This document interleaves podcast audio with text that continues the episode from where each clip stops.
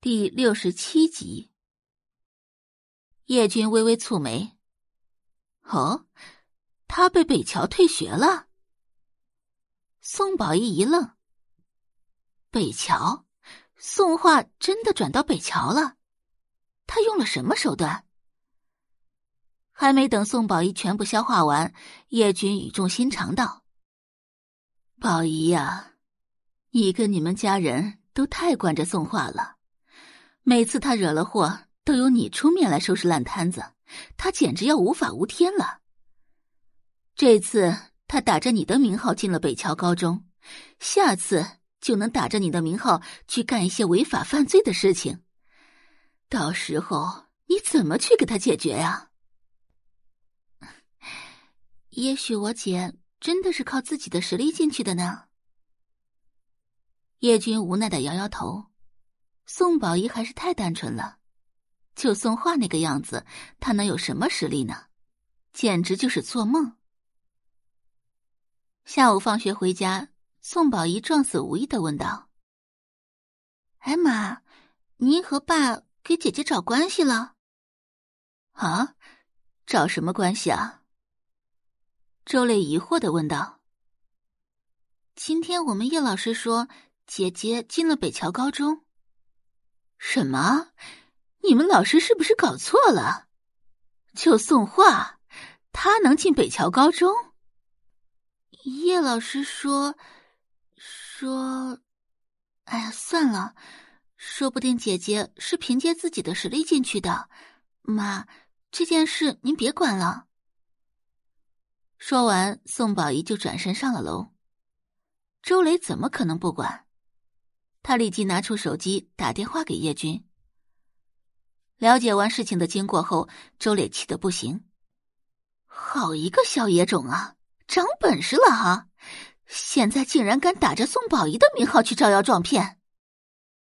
周磊立即去书房把这件事告诉宋大龙。闻言，宋大龙立即黑着脸从书桌前站起来：“你跟我去北桥高中一趟。”好。周磊跟上宋大龙的脚步。十分钟后，宋家的车子停在北桥高中大门口。得知宋大龙和周磊是宋画的父母，马薇薇很客气的接待了他们。马薇薇本以为宋画生的那么完美，肯定是随了父母的，可亲眼一见却不是那么回事。周磊虽然也称得上漂亮，却也只是漂亮而已。跟倾国倾城沾不上边，宋大龙更是普通至极。难道宋画是基因突变吗？宋先生、宋太太，喝水。马薇薇端来两杯水。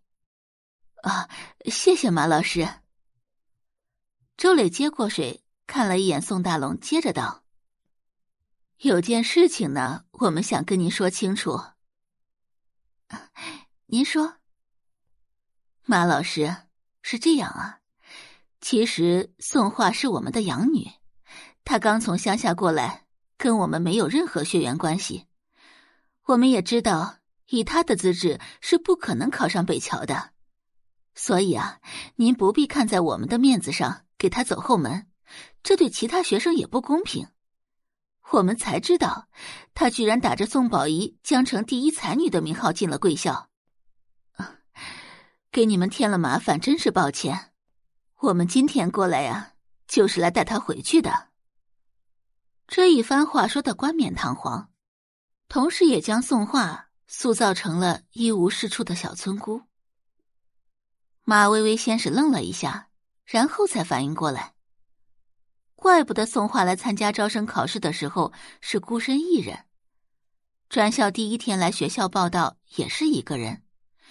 就算是再独立的孩子，都应该有父母陪同的。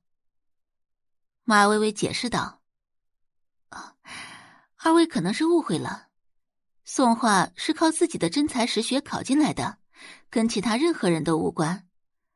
如果二位今天不来的话，我还真不知道宋画出自豪门呢。”哼，真才实学，宋画有这种东西吗？周磊一脸的不屑。感谢您的收听，去运用商店下载 Patreon 运用城市，在首页搜索海量有声书，或点击下方链接听更多小说等内容。